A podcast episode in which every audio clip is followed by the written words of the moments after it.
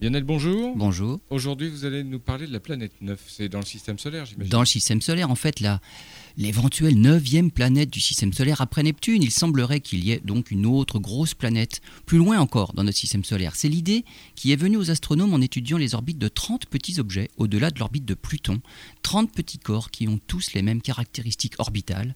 Et on pensait que ces similarités étaient dues à l'influence d'un gros objet qui aurait perturbé et déformé les orbites de ces petits corps. D'ailleurs, à partir de ces perturbations, les astronomes avaient restreint les régions du ciel dans lesquelles les chances d'observer cette lointaine planète étaient les plus fortes.